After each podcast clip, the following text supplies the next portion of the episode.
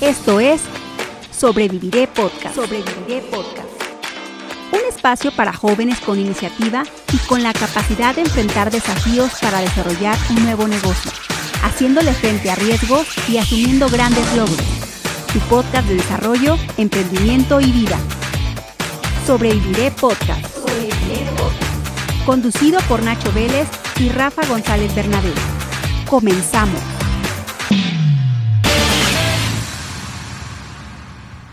El, líder es quien sabe apoyar y manejar el talento de otras personas que son mejores que él en sus oficios y especialidades y tiene la humildad para reconocerlo. Arturo Elías Ayub. Muy buenos días, buenas tardes a, a todos los que siguen nuestro podcast Sobreviviré. Recordarles que nosotros somos tu podcast de vida, desarrollo y emprendimiento. Nos acompaña mi amigo Nacho Vélez. Amigo, buenos días. Buenos días, Rafa, ¿cómo estás? Este, estamos aquí en el Tecnológico de Celaya en XHITC, transmitiendo este, en vivo aquí por las redes sociales y eh, pues eh, haciendo la grabación de nuestro capítulo número cero, ya como ya saben al inicio de cada bloque, pues presentamos lo que sigue en, en el podcast. ¿no? Entonces, pues primero, antes de otra cosa, quisiera reiterar nuestro agradecimiento al equipo directivo, al director Ernesto Lugo, al subdirector académico, el, este, el maestro Gilberto y a la subdirectora de planeación, y aquí al staff del, del, del radio, que nos han dado todas las facilidades para trabajar. Y pues bueno, Rafa, eh, el tema ahora va a ser bueno, y, y, y con esto, pues comenzamos. Decíamos claro. de manera rápida, nuevamente, pues agradecer al, al, TEC y al radio. Y decía Nach Nacho hace ratito que el tema que íbamos a platicar era un capítulo cero. ¿Por qué un capítulo cero? Bueno, porque vamos terminando eh, lo que fue el bloque 2, que era la parte de oportunidad, y el bloque 1, que era la parte referente como a, las ideas y a la mentalidad, ¿no? Sí, es correcto. Para recordar lo previo que estuvimos viendo en las temporadas anteriores, eh, la ident identidad, mentalidad del emprendedor fue el bloque número uno, que empezó, empezamos con varios temas, eh, desde los ideales de las personas, en el primer episodio, las inquietudes en el segundo y cómo ser agente de cambio en el tercer episodio, pues que eso toma forma cuando empiezas a ejercer liderazgo y que los resultados en el cuarto episodio llegan después de un periodo de resiliencia. Y todo esto pues se materializa cuando tienes un plan de vida. Uh. Luego ya después venía la parte 2, que la vamos a, pasar muy rápida para no ser tan, tan repetitivos, que era la parte de oportunidad de negocio, que te gusta, en que eres talentoso, qué necesidades detectamos, la parte de nicho, mercado y cliente, quién necesita lo que yo hago y otra cosa bien importante, quién pagaría por lo que yo hago para llegar finalmente al producto, diseño y ya el resto es historia, ¿no? Entonces con eso cerramos esa parte y arrancamos este, esta tercera temporada, tercer bloque, tercera sesión, como Nacho sí, le... Tercer segmento. Tercer segmento. No sé, hay, hay, el nombre que les guste, ¿no? Este, y pues justamente la tercera temporada, la última, la, la cerramos con el tema de tu primer producto y hablábamos de cómo irlo diseñando. Pues bueno, una vez que tú tienes un producto no quiere decir que tienes un negocio. Entonces, ¿por qué? Porque puedes vender un producto y que no sea negocio. Muchas veces es parte de un modelo de negocios tener un producto eh, emblemático, estrella, diferenciador, que no es realmente negocio. Claro. Entonces, bueno, vamos a platicar muy brevemente todo este tipo de cosas, pero eso es de lo que se va a tratar la siguiente temporada, bloque, como dice Rafa, como le quieran llamar, eh, que es la propuesta de negocios. Y en el primer capítulo vamos a ver este concepto del valor agregado. Entonces, y teniendo en cuenta que hay dos conceptos fundamentales que son el valor base y el valor agregado y su diferenciación. Entonces ahí nos vamos a detener un poquito porque es un tema muy interesante y que es hoy en día yo creo que la clave en entender este concepto es la clave para hacer verdaderos negocios. Claro. Y luego ya eh, consecuencia a este valor viene pues una planeación estratégica, ¿no? O sea, yendo en esta secuencia, ya hicimos todo para llegar al producto, ya le tratamos de agregar valor a nuestro producto o servicio también pudiera ser. Posterior a esto, bueno, ¿qué habría que hacer? Una planeación estratégica, ¿no? Y ahora sí, ya que tienes, no sé, tu, tu, tu iPad, que es lo que vas a tu, tu producto, suponiendo, ya le generaste valor, bueno, le, le diste marca, etcétera. Ahora que tendrías que, ¿qué hacer para volverlo un negocio? Pues iniciar con una planeación estratégica, donde, bueno, creo que Nacho es muy conocedor del tema de planeación estratégica, creo que es algo pues, a lo que te dedicas a hacer, ¿no, amigo? Así es, este, tenemos ya 10 años haciéndole planeación estratégica a muchas empresas, entonces este, eh, ya tenemos bastante, bastante experiencia. Una metodología que utilizo yo es la Catuda, que puedo decir que eso lo llevé en una materia con el hoy director de nuestra escuela. Este, eh, él, me dio la materia de, planeación estratégica hace 10 años o algo así y ahora él es director. Bueno, ¿qué cosa es la planeación estratégica? Pues es ver qué es lo que tenemos, que va a ser este primer producto del que ya hablamos y el valor agregado que le vamos a dar y cómo lo vamos a llevar a cumplir nuestras metas. Si ustedes recuerdan, teníamos un plan de vida hace dos bloques, pues ese plan de vida tiene que materializarse a través de la planeación de estratégica de nuestro emprendimiento y hablando específicamente de los negocios, ¿no? Entonces, la planeación estratégica va a ser la manera en que vamos a lograr que nuestros sueños se conviertan en números y los números son algo que le podemos dar a nuestra gente para hacerlo realidad. Claro, Entonces, esa es la clave. Yo, yo lo veo como la transición de la idea a la práctica, ¿no? Así es. Pero bueno, si- si- siguiente de esa parte de, de planeación estratégica, nosotros veíamos importante hablar de una estrategia comercial. O sea, ya tienes el producto, ya le diste valor, ya lo estructuraste qué es, cómo, cuándo, dónde, objetivos, visión, etcétera. Y ahora qué seguiría, bueno, una estrategia comercial. ¿Para qué? Pues para comercializar ese producto, ese valor y llevar a la práctica esa estrategia, ¿no? Ahí, ahí, perdón que me meta Nachito, pero para ir cerrando la idea, eh, nos enfocamos básicamente en dos partes, que son los canales y el marketing que va a ocupar para comercializar esa parte, ¿no? Sí, es correcto. Y pues tú también tienes experiencia en eso, amigo, que tienes toda la vida de comerciante y toda la, la tradición familiar de comerciantes. Y pero justamente se trata de entender que la planeación estratégica es el que queremos hacer y cuándo lo queremos hacer. Y la estrategia comercial es en gran medida cómo le vamos a hacer. Cómo vamos a llegar con nuestra oferta de valor hacia nuestro cliente. Esos son los canales. ¿Y qué, cómo nos vamos a comunicar? Pues eso es el marketing. Entonces, ya lo vamos a ver en su momento, pero justamente se trata de eso. Muy importante eh, ver un, conceptos básicos, pues esto no es diplomado, ¿verdad? Pero bueno, podemos hacerles buenas recomendaciones sobre el capítulo 4, que va a ser el costeo de la diferencia entre costos y gastos es muy importante y cuál puede ser tu precio de venta. Que eso se los adelanto, el precio de venta pues lo establece el mercado. Aquí lo que uno tiene que hacer es ajustarse en los costos para ser competitivos. Claro, y en ese sentido, bueno, lo que hay que hacer es también saber cuánto te cuesta llevar a, la práctica tu planeación estratégica y tu estrategia comercial.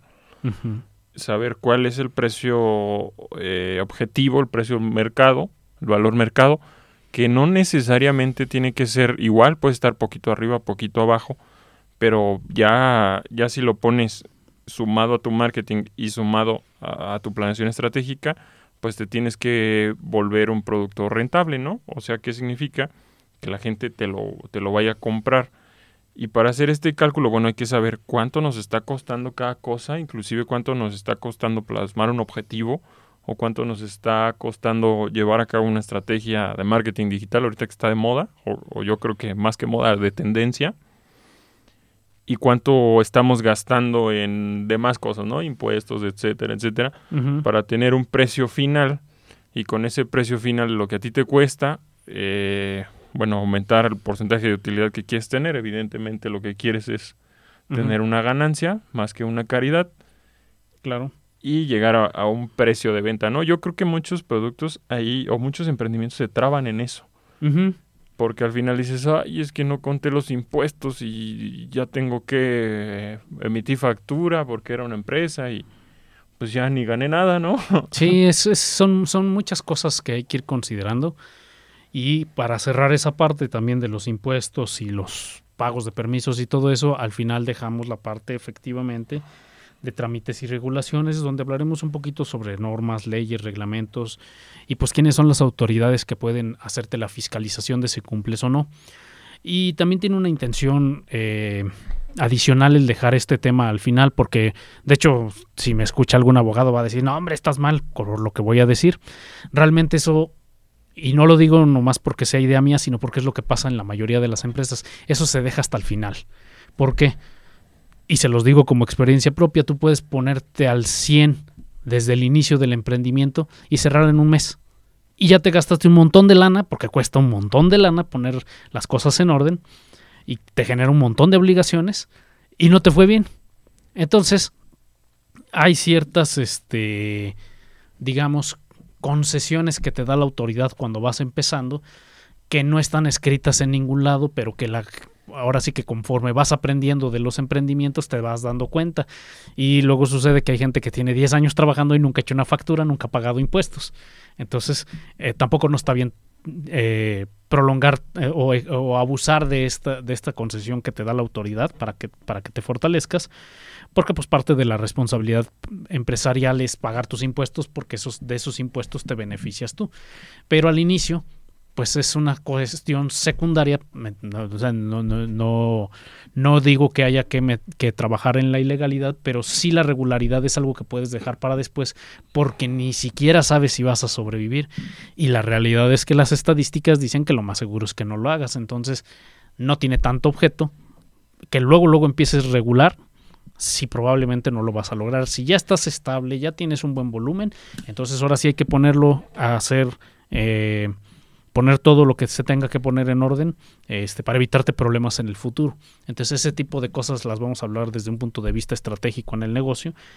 Porque si le preguntan al abogado, él les va a decir, desde el inicio te tienes que constituir legalmente. Y lo único que vas a hacer es 20 mil pesos del acta y para el notario y para el RPP y resulta que en dos meses ya quebraste porque algo no hiciste bien. No sacaste ni tus 20 mil. No sacaste ni los 20 mil pesos que le diste al abogado. Y eso se da mucho, o sea, no, se los digo ahora sí que esté por eh, echarle mal a los abogados, pero la realidad es que los negocios, los emprendimientos son así. Estás arriesgándote, no es el momento de agarrarte y amarrarte tú mismo con las autoridades cuando todavía no sabes ni siquiera si va a funcionar. Entonces, y, a mí me fue muy mal en un negocio y ahí tuve obligaciones por años por querer hacer las cosas en, mi entender bien y realmente pues solo gasté dinero, tiempo y esfuerzo y, yo mismo me, metí la pata al querer regularizarme y no quedar bien este, ya no pude avanzar con muchas cosas. Entonces esa sí es una experiencia personal donde les puedo asegurar que los trámites hay que dejarlos eh, para el momento correcto. O sea, no hay que aborazarse con eso eh, porque te puedes meter en un problema fuerte. Sí, yo creo que ahí el, como el tip que yo daría es no como tú lo dijiste, dejarlos al momento correcto y entendiendo el momento correcto como no dejarlo para nunca ni dejarlo para el momento cero, ¿no? O sea, lo vas a hacer cuando lo requieras hacer porque lo tienes que hacer. Evidentemente tenemos que buscar siempre pues estar regulados, ¿no? Estar regulados. Sí, y no cometer ninguna ilegalidad. etcétera. algo que también sucede mucho con los emprendedores es que le tienen miedo a la autoridad. La autoridad no está para inhibir la actividad económica, sino para regularla. Es decir, a menos que hagas una cosa muy mal, no te van a meter al bote por no pagar impuestos. Lo más que puede pasar es que te pongan una multa. No es nada bonito porque están bien caras las multas, pero a nadie han metido al bote porque se le olvide hacer una declaración o porque se te pasen algo. Casi siempre son multas. Ya menos que no pagues. Que lo mejor es evitarlas. Sí, lo, lo mejor es evitarlas, ¿no? Y justamente de eso se trata. En algún momento tus operaciones van a ser tan importantes que vas a llamar la atención de la autoridad. En ese momento tú ya tienes que estar prevenido. Ahí me acuerdo de un meme que, que, sale en Facebook de esas páginas de emprendimiento y decía, ojalá, te deseo que tu emprendimiento sea tan exitoso que tengas problemas con el SAT, ¿no? sí, de hecho sí, o sea, em, en confianza me lo han dicho muchos amigos y, y incluso hasta clientes que son contadores y abogados y dicen, o sea, tus movimientos de 5 mil, 10 mil pesos no le interesan al SAT. O sea, claro no, no, el SAT no está preocupado por 5 mil pesos que, le- que le metes a tu tarjeta del Oxxo. Pero si te Entonces- Ricardo Salinas, pues sí, sí. pero pues si ya empiezas a vender, de, de hecho, los lo que es- son algunos miles, cientos de miles de pesos lo que empieza a llamar la atención del SAT, pero ya para que vendas cientos de miles de pesos, pues quiere decir que ya, ya estás algo Sí, grande, tu, ¿no? tu negocio está Ya, aprobado. ya y está aprobado, ya estás, ya estás funcionando, o sea, no empiezas vendiendo 100 mil pesos. Pero creo que parte de esto, Nacho, y es algo que vamos a entrar ya más, más a tema en los diferentes capítulos, es la parte de la planeación estratégica, ¿no? O sea, tú, tú dices, bueno, mi proyecto está en una etapa cero, donde estoy validando mi idea, estoy validando mi modelo de negocio, pero sé a dónde quiero llegar, ¿no? O sea, tengo la, la mirada de tiburón hasta arriba Así es. estoy hasta abajo, pero pues todo tiene un inicio. Entonces, eh, parte de esa planeación estratégica, bueno, es ir definiendo, no, pues mi proyecto tiene estas metas, tiene estos objetivos y yo en cinco años quiero estar allá. Y entonces en este periodo yo quiero vender tanto y tengo que regular esto y para dar el siguiente brinco a lo mejor necesito, no sé, alguna certificación o cumplir alguna NOM o etcétera, ¿no? Exactamente. pero ya, ya viene planeado. Ahora, si tu proyecto muere antes, si no llegas, Pues simplemente ahí se quedó. simplemente ahí se quedó, no tienes esos 20 mil menos del notario, pero por otro lado lo tenías planeado, ¿no? Y si no funcionó, pues tampoco es el fin, tienes que reinventarte. Sí, y vuelves a hacer otra cosa. Fíjate, ahorita rápido, ahorita que lo mencionaste, rápidamente vi así en el en el contenido, no, no lo pusimos, pero un, un segundo tema que luego ya la gente no hace es la planeación operativa. Claro. ¿Esto qué quiere decir? Yo, por ejemplo, quiero ser en cinco años proveedor de Walmart. Entonces, operativamente, ¿qué tiene que suceder de aquí a cinco años para lograr al final de esos cinco años ser el proveedor de Walmart? Que es lo que acaba de decir Rafa, esa es mi visión, llegar a, a- ser proveedor. Entonces, en el primer año, pues tengo que tener un producto viable mínimo. Entonces, tengo que estar teniendo ventas. A lo mejor en el segundo año, tengo que venderle a la comercial mexicana. A lo mejor en diciembre del segundo año, pero para lograr que comercial mexicana me compre, me van a pedir tener mi alta en el seguro, si hago un producto, tener mi alta de Cofepris, mi licencia y seguramente todos mis todas mis licencias municipales. Entonces, no tiene caso sacar los, primer, los permisos el primer año. Mi cumplimiento del SAT. Hasta el segundo año puedo empezar. ¿Por qué? Porque es en el año en el que ya lo voy a requerir como parte de mi plan operativo. Claro. Si lo logro en el segundo año, para el tercer año puedo dar un brinco más para arriba, a lo mejor este Soriana. Y ya en el cuarto año, ahora sí Walmart. Pensando que fueran esas la escala En de... el quinto, pues ya te sales del país. ya- ya- ya en el quinto, pues puedes ver qué haces, ¿no? Entonces, eh, eso es justamente la planeación estratégica. Entonces, tenemos que establecernos las metas al final del periodo estratégico y después hay que acompañarlo con una planeación operativa para ir viendo, bueno, este sueño grandote a cinco años, qué parte voy a cumplir este año, qué parte voy a cumplir el otro año y a veces, dependiendo de la empresa, es de lo que voy a hacer este año, qué voy a hacer este mes, qué voy a hacer esta semana y qué tengo que hacer todos los días para así llegar. Todas las Entonces- horas de mi vida. Sí, no, de hecho, pues así son algunas empresas, ya Claro. depende de cada una, pero este, hay Entonces- gente que se gestiona todos los días y para eso son los indicadores y otras herramientas que ya luego les platicaremos. Eh, y, y ahí me regreso otra vez para ir hilando este, este orden de ideas de esta temporada y de por qué es importante hablar de esto. Y ya veíamos la planeación estratégica, la planeación operativa. Y si nos regresamos a lo que dijimos hace rato, pero visto con otro enfoque, la planeación financiera, ¿no? O sea, cuánta lana necesito. Yo creo que hay muchos negocios o proyectos que son buenos y que van a tener éxito, pero no aguantan esa curva de, del gasto, ¿no? Porque al inicio todo es gasto, gasto, gasto, gasto. Llega un punto donde llegas a tu punto de equilibrio y llega un punto donde ya te vuelves rentable. Y si quieres dar el siguiente brinco, lo decías tú, a lo mejor en el ejemplo de entrar a proveer a, a una, una cadena comercial, Walmart, por poner un nombre que Sí, todos Te conocemos, va a pedir financiamiento. te va a pedir financiamiento, te va a pagar a 30 90 días. días. Necesitas tener un inventario muy grande porque vas a tener un abastecimiento nacional. Entonces tú sabes que a la larga vas a ganar porque sabes que tu producto se vende, está aprobado, está validado. Pero ya tienes que tener toda la estructura para soportar el financiamiento Sí, que te va ha- a pedir el, el- el Haz- cliente. haces cuentas y dices, oye, pues necesito 5 millones de pesos de aquí a mañana. ¿Cuánto tienes? No, pues 20 mil, ¿no? Sí. Entonces, bueno, todo eso, este, digo, a lo, a lo, mejor luego no se entienden los conceptos. La planeación estratégica fundamentalmente tiene cuatro capítulos, que es financiero, ventas, tus operaciones y tu personal. Claro. Y la operativa tiene los mismos capítulos. Tienes que hacer qué es lo que va a suceder en tus ventas, qué es lo que va a suceder con tu personal, qué es lo que va a pasar con tus niveles de producción y qué es lo que va a pasar con tus dineros. ¿Cuándo es el momento, por ejemplo, de buscar una inversión si es que la vas a buscar? O buscar un crédito si es que lo vas a buscar. Claro. Entonces, todo eso es parte de las planeaciones. Claro. Entonces, el tema financiero, el tema de ventas, todo va incluido y justamente para que sepas en qué momento tienes que tomar qué decisión. Y obviamente los planes no se escriben en piedra. Lo más seguro es que haya desviaciones, que la circunstancia te diga. Antes, después. Sabes que antes, ponle. quítale, ponle, sabes que surgió una oportunidad, aviéntate de una vez. Pero bueno, el plan te dice más o menos por dónde va la cosa. Claro. Pero no están escritos en piedra, simplemente. Es una brújula, ¿no? Exactamente. Te va guiando. Te va guiando, que recordemos que el camino no es derecho, entonces seguramente va a haber alguna desviación.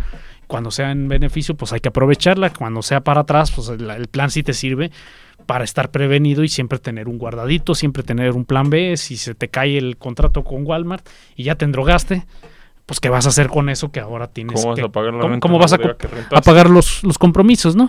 Entonces, justamente de eso es de lo que se trata todos estos temas de la planeación.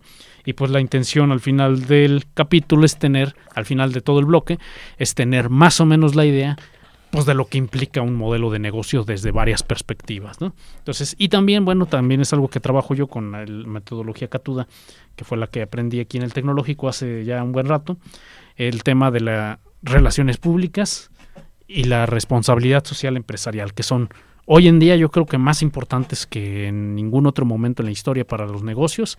Y pues bueno, un poquito de eso platicábamos ahorita con Rafa, que le dije un tiempo anduve eh, eh, perfil bajo aquí en la ciudad y, y en los negocios se sintió la depresión, entonces pues aquí andamos otra vez haciendo relaciones públicas y ando allí metido en Coparmex y en varios grupos por mencionar algunos, BNI, los Rotarios y varias cosas, porque justamente las relaciones públicas se han vuelto para mí algo muy importante en mis negocios. Claro.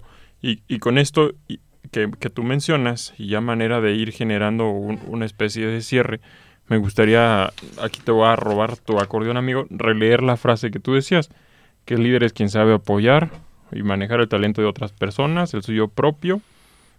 Y a ver, aquí en este traductor.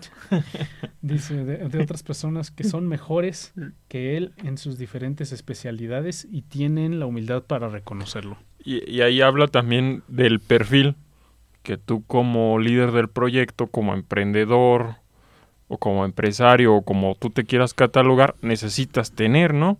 O sea, ¿por qué? Porque tienes que ser organizado, tienes que planear, tienes que ser resiliente, pues para poder llevar todo esto a flote, ¿no? no, no creo que uno de los trabajos más difíciles es ser emprendedor, porque siempre vas contra corriente, siempre vas contra corriente, siempre hay problemas. Sí, y sobre todo al inicio es más difícil porque tienes que hacer todo en la empresa y no sabes todo. Pero es cosa de tener paciencia y empiezas a juntar talento y tienes que, eso sí, tener la humildad, que es creo el punto fundamental de esta frase, de que vas a tener que buscar al mejor pal que te alcance al inicio. Si te alcanza para alguien que no sabe mucho, pues vas a tener que invertir en enseñarle para que él sepa más que tú.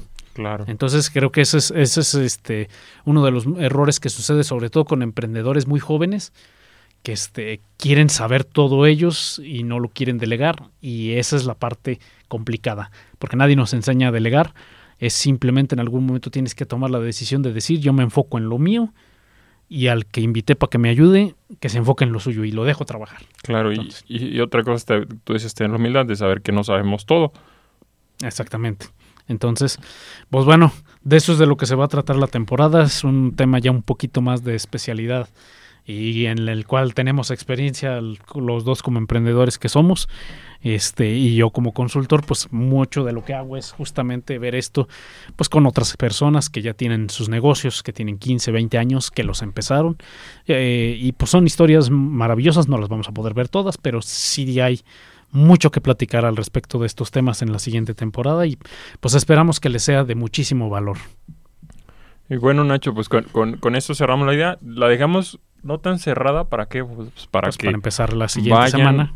y si la quieren ver más a profundidad, pues no, no dejen en visto este capítulo, sino que vayan adentrándose más y más y más en, en los, en En los los próximos siguientes. episodios. ajá. Perfecto. Pues, eh, Rafa, tus redes sociales. Mis redes sociales, Rafael GZ Bernabé, en, en, Instagram, Facebook, TikTok. ¿Y las tuyas, Nacho? Nacho Vélez Consultor, igual en Instagram, Facebook, eh, Twitter, pero no, ya ahora es ex, eh, TikTok y Somos Team, Instagram. team Elon X. eh, eh, Elon X, aquí como el XHITC. Sí, es que se adaptó a la radio, ¿verdad? Se adaptó a la radio. Eh, muchísimas gracias de nuevo al equipo del Tecnológico y pues les agradecemos mucho. Nos vemos la próxima semana. Saludos a todos. Bye. Adiós. Gracias por habernos acompañado en Sobreviviré Podcast. Los esperamos en nuestra próxima emisión a través del 89.9 FM Radio Tecnológico de Celaya, el sonido educativo y cultural de la radio.